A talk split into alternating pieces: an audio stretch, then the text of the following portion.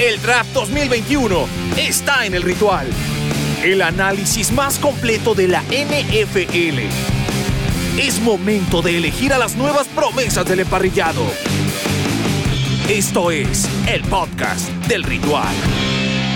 ¿Cómo están? Excelente semana a todos. Se llevó a cabo el draft 2021 de la NFL y ya estamos aquí, todo el equipo del ritual. Soy Gabo Martínez, Pablo de Rubens, Lalo Ruiz, Pedro Domínguez para analizar lo mejor y lo peor, los que mejor lo hicieron y los que peor lo hicieron en el pasado draft que duró tres días, hubo sorpresas y hay mucho que analizar de cara a la próxima temporada. Pablo de Rubens, buen día. ¿Qué tal mi querido Gabo, Lalo Ruiz, eh, Pedro Domínguez? Qué placer saludarlos el día de hoy muchachos. La verdad es que fue un draft bastante interesante, ¿no? Va a haber muchas cosas que eh, estaremos platicando en este podcast para que usted también esté actualizado de lo que ha ocurrido, cuáles fueron las elecciones más importantes, pero yo con la noticia de la semana, Alfredo Gutiérrez en los 49ers de San Francisco, me parece que es de las cosas más importantes a destacar esta, esta semana. Y, bueno, eh, eh, también tocaremos rápidamente el tema para, para hablar al respecto. Después de Isaac Alarcón, pues bueno, el segundo mexicano de este programa internacional que ya está en la NFL. Y que peleará por un puesto para intentar quedar en, eh, en, el roster final del equipo de cara a la próxima temporada, Lalo Ruiz. ¿Cómo están? Antes que nada me da ahora sí un titipuchal de gusto. Estoy físicamente con ustedes, con una mano de palo y con otra de carne, así que ya estamos por acá. Y sí, lo que decía Pablo es una gran noticia. No sabemos si se va a quedar, no sabemos si esté, ojo, no quiero decir que no se quede en la organización, puede quedarse en la escuadra de prácticas.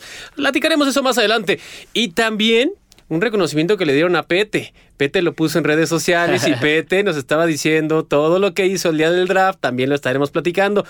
Él es muy sencillo, muy humilde, no va a decir un titipuchal. Yo soy bien insufrible, hiper... Así que lo voy a estar diciendo. Y dices titipuchal. Y digo titipuchal. Harto, pues. Pete, felicidades por eso, ¿eh? La rompiste en el draft. Buen uso del Photoshop. Ah, no es cierto, Efectivamente, amigos, con unas clases de Paint, que era la primera y... Viene, bien. Si, hacen diplomas de Santo Tomás... Es que con esto de que ya estamos en el 365 y toda la cosa, entonces ya está ahí que... Eh, ya me voy a callar. Sí, sí. Eh, pues nada, eh, feliz de que Lalito nos acompañe y de que ahora podamos hablar ya de lo que pasó, no, no proyectar lo que va a pasar. Siempre va a ser mejor proyectar lo que va a suceder cuando ya tienes las certezas de qué jugadores escogieron los equipos en vez de estar jugándole un poco a, la matatena a ver a qué equipo va a elegir a qué jugador. Perfecto, y, pues si quieres eh, comenzamos con el equipo que, que elegiste, Pete, que que mejor lo hizo en este draft para ti o de los que mejor lo hicieron, que son los eh, Delfines de Miami, que hicieron buenas incorporaciones, todavía con una incógnita ahí, eligieron algunos jugadores que, han sufrido algunas eh, lesiones, pero en general, si, si funcionan, eh, la van a romper. Me gustaron muchos equipos en este draft, cómo se reforzaron. Entre ellos los Chargers lo hicieron muy bien, los Browns de Cleveland lo hicieron muy bien, los Jets de Nueva York lo hicieron de manera fantástica, los Patriots lo hicieron muy bien. Pero lo de los Dolphins lo destaco por una razón es una, una, organización que ya lleva siendo muy estructurada y trabajando muy bien con mucho orden, con mucha coherencia y sensatez los últimos dos o tres años desde que llegó Brian Flores. Y ahora, eh, digamos que ellos estaban ganando partidos, la temporada pasada ganaron 10 en términos beisboleros, conectando sencillos y dobles, ¿no? O sea, no, no, no bateaban fuerte, no bateaban por el home run. Lo que hicieron en esta offseason fue ir por Will Fuller, fue ir por Jalen Waddle, que son dos hombres que eh, de inmediato le van a dar una chispa al equipo que no tenía, que les da una ventaja diferenciadora que no tenía el equipo de Miami el año pasado. Y en defensa, con Jalen Phillips, a mi gusto, el mejor pass rusher de toda la generación. Les faltaba eso, el problema va a ser si puede mantenerse sano. Jevon Holland, un safety que también puede jugar como Big Nickel, como Nickel, muy buena cobertura, cobertura de zona, en personal tiende a perderse un poco, pero fue uno de estos jugadores que los castigan porque no tuvo el, tiempo más rápido en las 40 yardas. Después en la, en la segunda ronda todavía encuentran a Laia Meikenberg de la Universidad de Notre Dame, que lo único que hace es producir buenos lineos ofensivos. O sea, lo que te quiero decir es que tenían necesidades, las cubrieron y además ahora sí fueron por el home run, que puede ser lo que les dé un pasito más que les ya los meta a playoffs y que les alcance para pelearle la división a los Bills de Buffalo. Y lo que hicieron a la ofensiva les ayudará para saber si ya definitivamente es Tua quien, eh, quien tiene que estar ahí en el puesto de, mariscal de campo. Y eh, bueno, ¿qué calificación le das? Ah, no me gusta dar calificaciones porque... Tiene que ser en, como Estados Unidos, sabe o sea. Pero puede ser A+, A, A minus, B plus. Oye, qué bueno que lo sabes, Lalo Ruiz. O puede ser un A más, un A menos. Es un canal de televisión, No se lo pierda, 7.2 de televisión. Abierta, A más el comercial, pero sí. ¿Qué calificación le pone? No, no le voy a dar calificación porque ¿Cómo? no me gusta dar calificaciones porque las clases del draft eh, se evalúan de 3 a 4 años, lo que ahorita se ve muy bien. En 3, 4 años les cambian el coach, les cambian el, el, gen- el general manager, les cambian el coreback, entonces cambia todo. O sea, solo creo que Miami lo hizo muy bien y creo que podemos esperar de ellos buenas cosas. Muy bien, es como yo cuando doy clases. ¿no? El número no evalúa el Ah, aprendizaje. ok, yo dije, tus alumnos la pasan muy bien si no hay calificaciones. No, no hay calificaciones. Ah, pero está bien. Bueno, el es rusher Miles Garrett dijo que su defensa, la defensa de Cleveland, debería dar miedo y tiene razón, Lalo, sobre el papel. Puede ser que Cleveland sea el favorito del norte de la americana. No sé si el favorito, pero, a ver, si algo sirve, no lo cambies. Mejora las áreas de oportunidad que tiene. ¿Qué fue lo primero que hizo Cleveland? Optó por la generación 2018 del draft extender eh, o hacer válida esa opción del quinto año, específicamente con dos jugadores, con Baker Mayfield y el otro fue el corner Denzel Ward. eh, Denzel Ward, justamente los titulares y los que son dueños de esto, porque llegaron a playoffs, hace mucho tiempo no lo hacían. Bueno, después Andrew Berry dijo, "Mm", Andrew Berry es el, gerente general, digo, "Mm, ¿qué necesitamos para todavía tener y que no sea un garbanzo de la libra, que esto sea una realidad y que mi organización esté continuamente en postemporada. Y ahí les va porque esto de verdad parece letanía. Nueve selecciones tuvo los Browns de Cleveland en esta ocasión. ¿Y a qué eligieron? Primero, eh, estoy en otro equipo, pero no se preocupe. Ahí está Gregson Newsom, corner.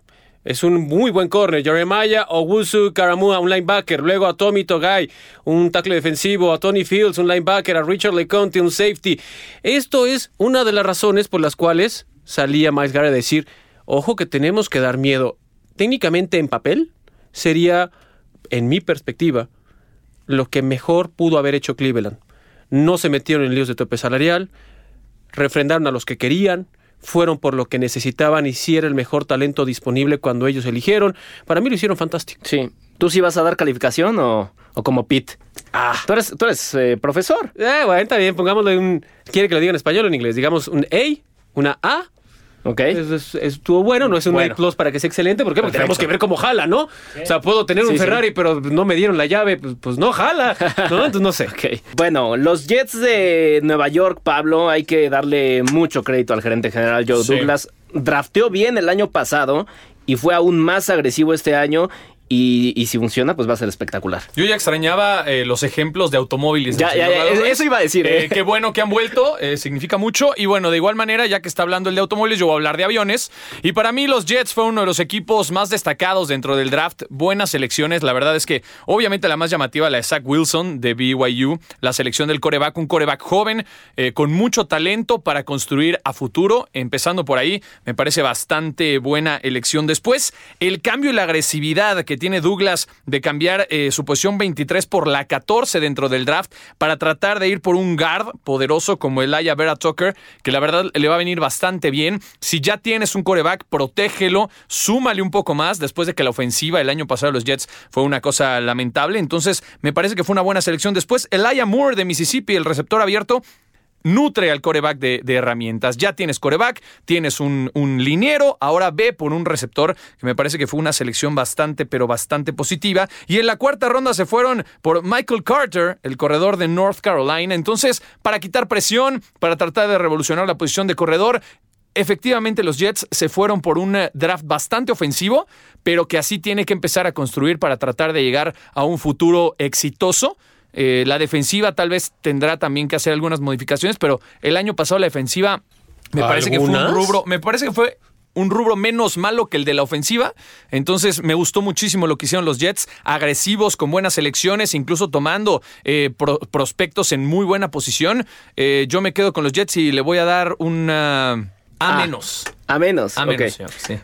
No, sobre todo para, para cerrar este tema, Pablo, muchas veces draftean a su coreback y se esperan para después reforzar en, en- en la cuestión ofensiva. Ahora le dieron desde el principio muchas herramientas a uno de los dos corebacks que sabemos que van a ser eh, titulares. Es que te voy a decir una cosa. Cuando tienes herramientas a la ofensiva, no hay necesidad de buscarlas en el draft, pero los Jets no tenían absolutamente nada, ¿no? Entonces había que jalar de todo, pero me parece bastante buena elección y bueno, un- una muy buena estrategia futuro. Vamos a los que peor lo hicieron del draft.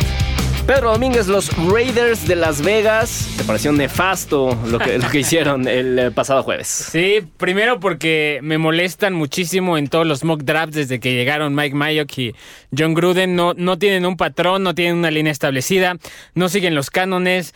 Eh, tienen una evaluación completamente diferente al resto de la liga, que sería muy válido si, si la fórmula les, les estuviera dando éxito, pero no lo está haciendo a lo largo de tres temporadas. Entonces realmente solo te deja ver que su forma de pensar que ellos creen muy innovadora, pues realmente solamente están jugando a ser un poco el genio. En esta ocasión, decidieron su línea ofensiva, que era lo único bueno que tenían en el equipo, la decisión en la off-season. Tenían una, un hueco muy grande que cubrir en el puesto del tackle derecho.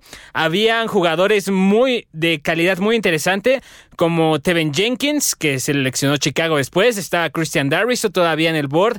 Estaba, Y se lo llevó en segunda ronda. Estaba Liam Eikenberg eh, todavía. Y, y- y- y los Birds de Chicago se a un Alex Leatherwood de Alabama que ha jugado toda su carrera como tackle izquierdo y que si bien es muy bueno en el juego terrestre, en protección de pase, eh, deja mucho que desear. Los brazos, la famosa medida que se necesita en la NFL para hacer un tackle dominante, es la de 35 inches, no sé cuál sea la conversión a, centímetros, pero es esa, Alex Leatherwood tiene los brazos de 32. Entonces, realmente es, es, es un tackle que para cualquier cosa se proyecta, que debería jugar como guardia.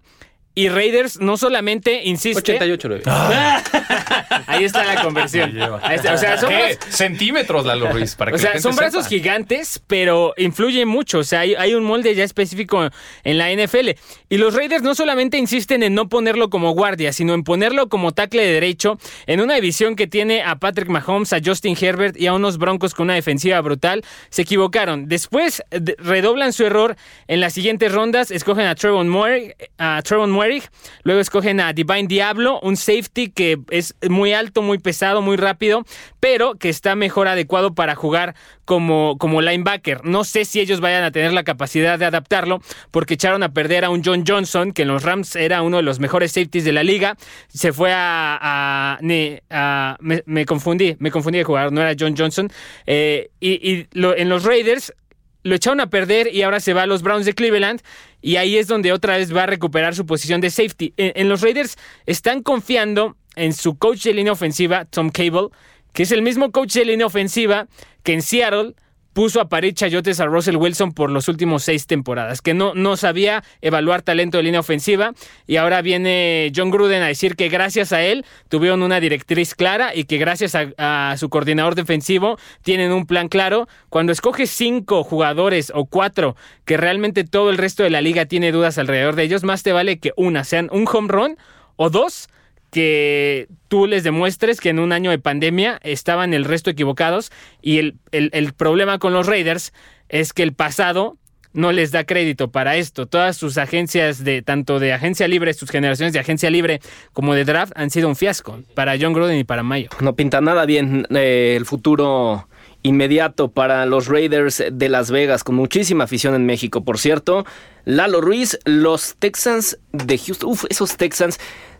Antes de que comiences tu análisis, lo que pasó con los Texans no es culpa de Nick Caserio. Él ya heredó una, eh, una, una mala situación después de que el Bill O'Brien hubiera eh, canjeara las elecciones de primera y segunda ronda de este draft. Entonces tuvieron que elegir eh, en tercera ronda a algo que no necesitaban en un principio, que fue un quarterback. Mm, híjole, no sé si no lo necesiten con todo el despapalle que traen ahí, No, por pero... eso, que no necesitaban si no fuera por Sí, esa sí. situación polémica Sí, de John Watson. Pero, a ver, los Tejanos de Houston empeñaron su futuro después de que hicieron el trade por Tonsil. A partir de ahí, estaba bien canijo, por no poner otro calificativo, pero bien canijo, que encontraran de todos estos lugares que les quedaban, porque tuvieron selección en la tercera ronda, en la quinta y en la sexta, dos en la tercera, dos en la quinta, una en la sexta estaba bien complicado que encontraran algo y de repente, pues por todo el panorama eh, turbio que existe alrededor, enrarecido, digámosle enrarecido, que hay alrededor de la figura de tu titular que no quiere estar, que después vienen todos los problemas legales. A ver, entre que son peras, son manzanas, pues tendremos que decir shotgun con nuestra primera selección. A ver qué coreback hay en la tercera ronda, en la tercera, y que sea el mejor talento disponible. Desde ahí pues, tenemos un lío, ¿no? ¿Qué pasa? ¿Qué pasa? Ah, eh, es que estoy, estoy poniendo atención a todo. Porque... ¿Sabes que Estaba escuchando la marcha imperial, mi querido Lalo. Ah, los audífonos. May the fourth be with you, ya sabes. Muy bien. Star Wars, muchachos, porque hoy, hoy se festeja. Pero bueno, y eligen a David Mills. Después necesitaban realmente a un receptor, recordando la pifia de dejar ir a uno de los mejores en los últimos 10 años, ¿no? Andrew Hopkins, vete a Arizona. Bueno, necesitamos un receptor. Ya medio tenemos coreback. ¿A quién le lanza? Bueno, pues eligieron a Nico Collins. Híjole. Bueno, quinta ronda. ¿Qué tenemos? A la cerrada. Brevin Jordan. Madre Santísima de Jesús Cristo. Ahí sí es cuando dices, en la torre, esto no va bien, esto va en picada como el Titanic y ya fue nuestro glaciar. Sálvate. ¿Cómo se llamaba la, la de DiCaprio?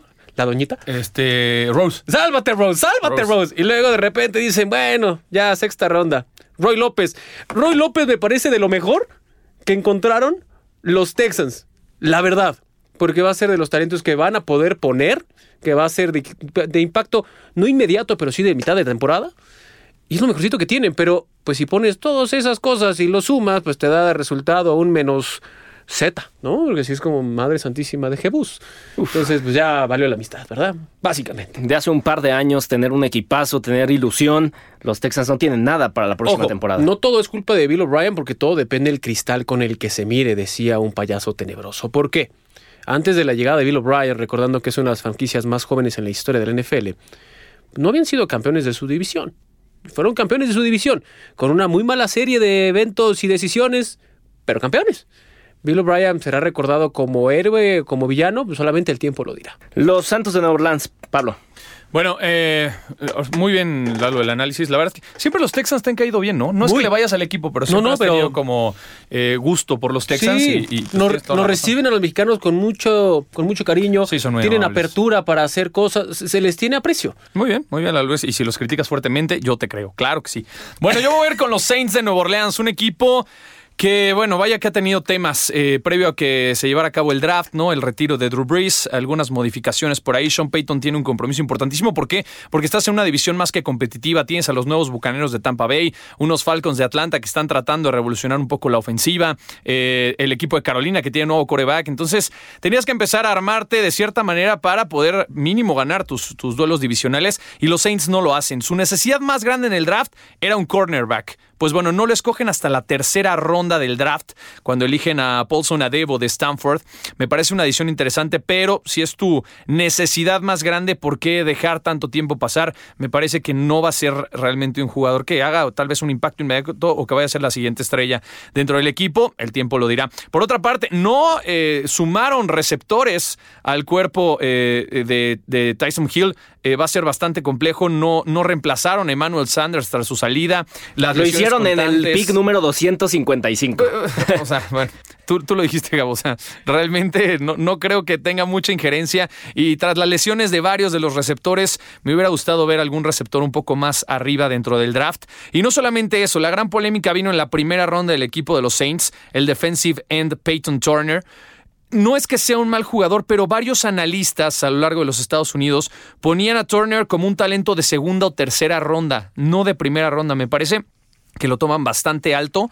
Eh, ahí la negociación no te sale tan bien. Entonces, bueno, ese es un tema eh, pues a tratar y a ver. Eh, su segunda selección bastante bien, el Pete Werner, me parece una selección interesante, inteligente.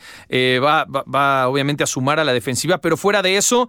Híjole, si, si me estás hablando de que tu selección más llamativa del draft fue la cuarta ronda porque agarraste un coreback como Ian Book, pues creo que los Saints no salen muy beneficiados de, de esta negociación.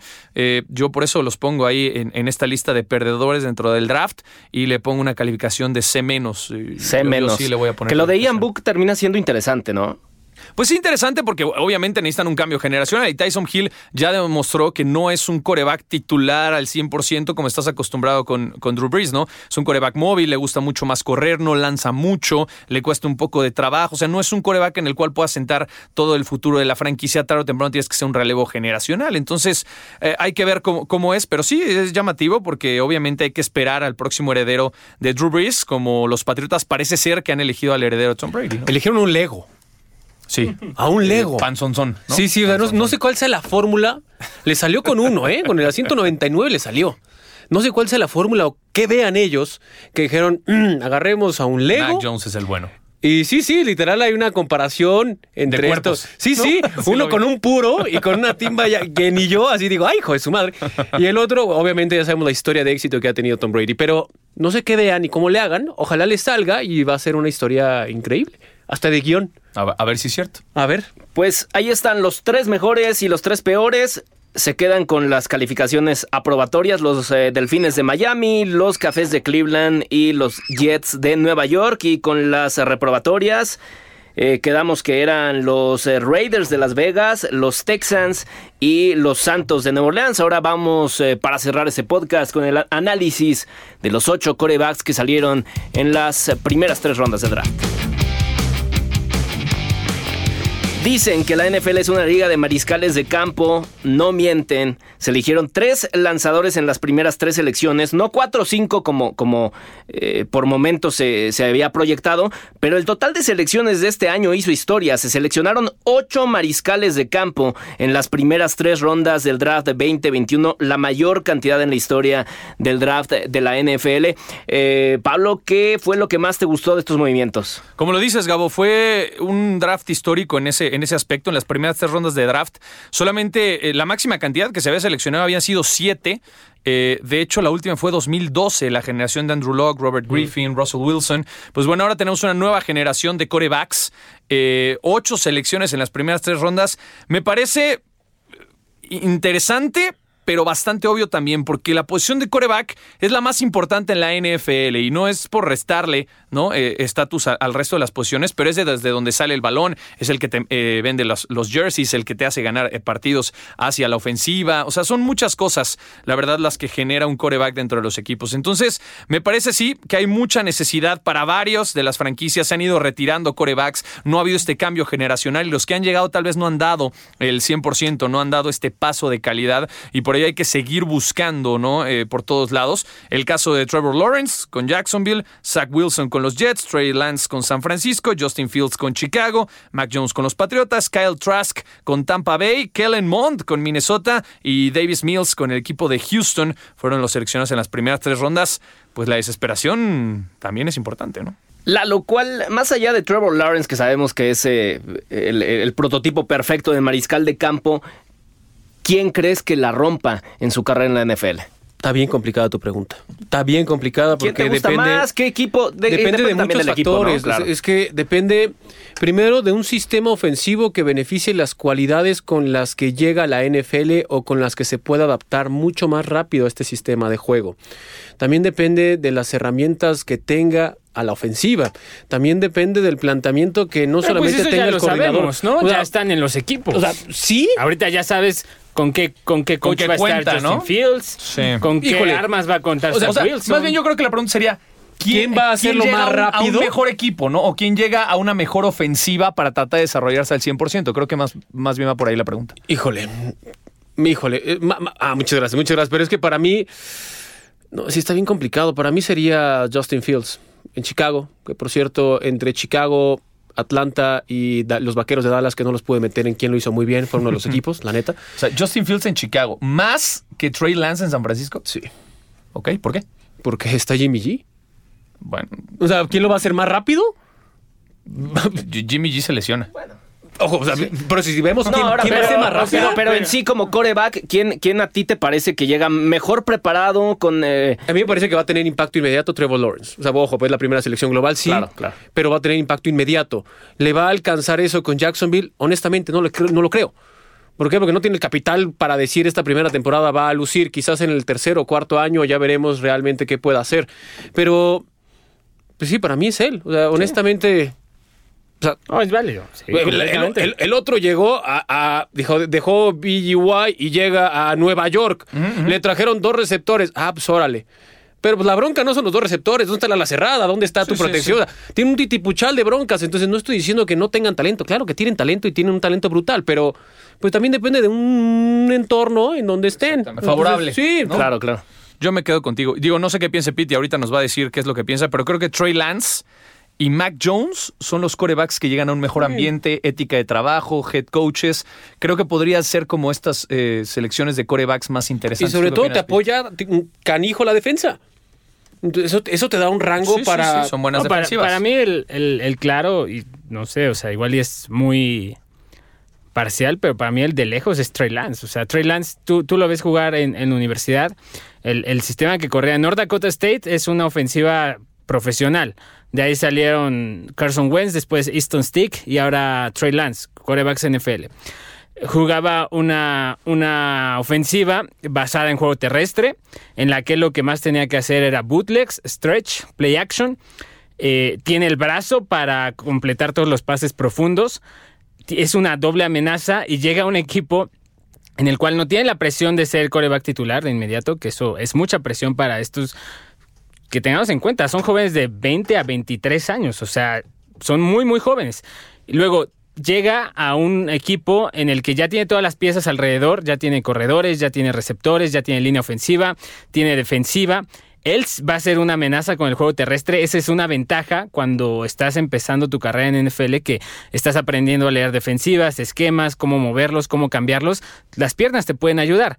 Y para mí la ventaja sobre todo es que tiene a Kyle Shanahan. Kyle Shanahan no por nada, un tercio de la liga ya adoptó su ofensiva. Todos quieren la ofensiva de Kyle Shanahan, la quieren los Rams de McVay, los Jets ahora con Mike LaFleur, los Packers de Matt LaFleur, los Falcons ahora con Arthur Smith, corren una variante de él, los Vikings, los Broncos, los Browns. Todos quieren una, una parte de la ofensiva de Shanahan porque eh, basado en un juego terrestre tan dominante, te abre muchísimos espacios para ti como coreback. Solo va a ser, para mí, lo que hizo San Francisco fue equivalente a lo que hizo Kansas City con Mahomes.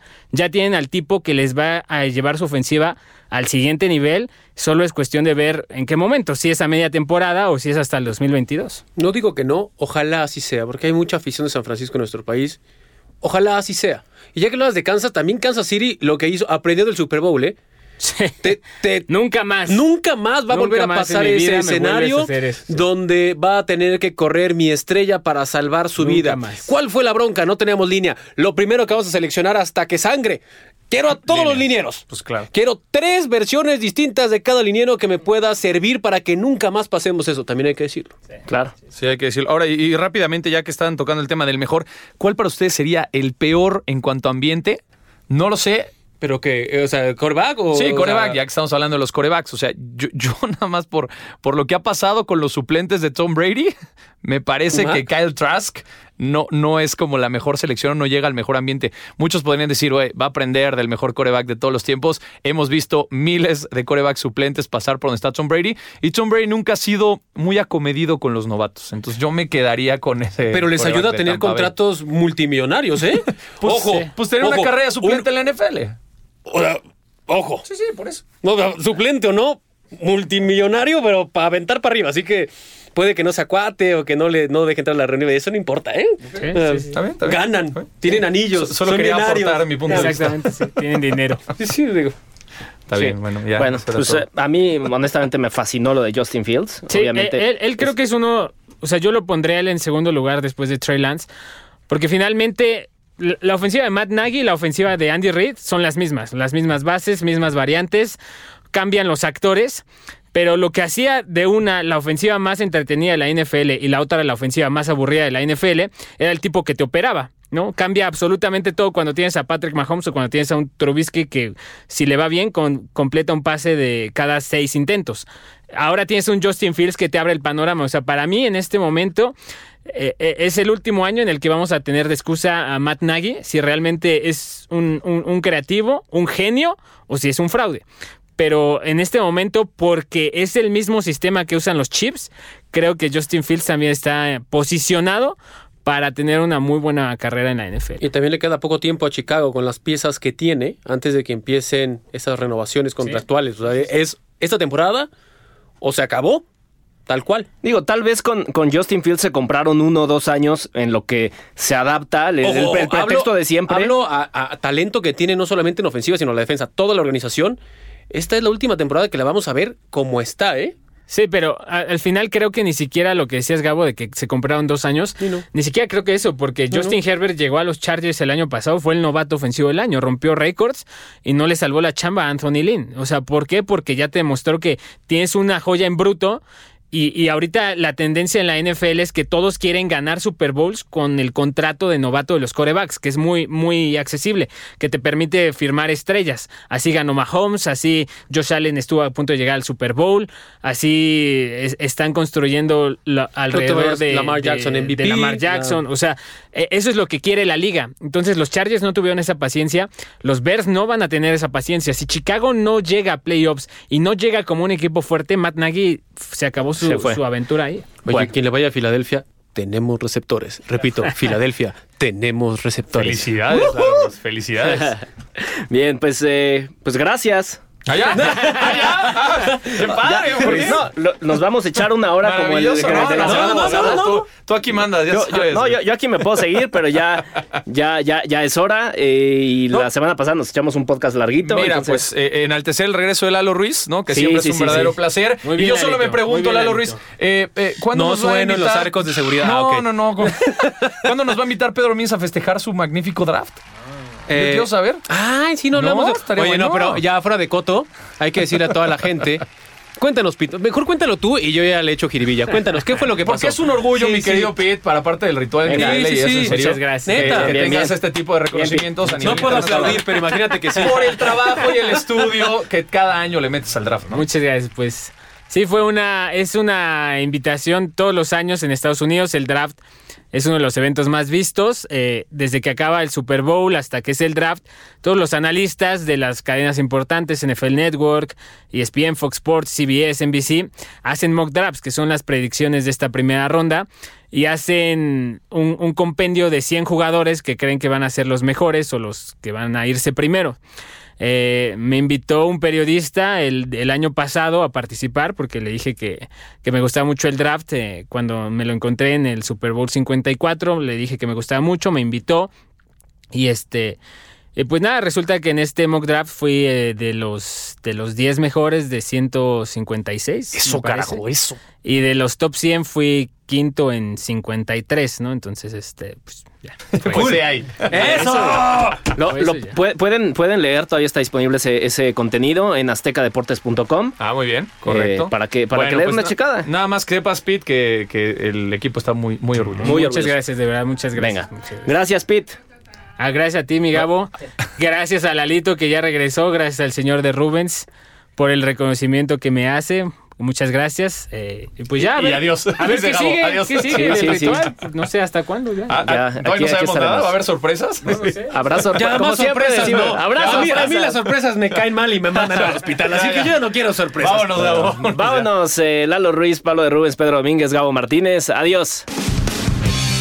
No te pierdas el próximo episodio del podcast del ritual.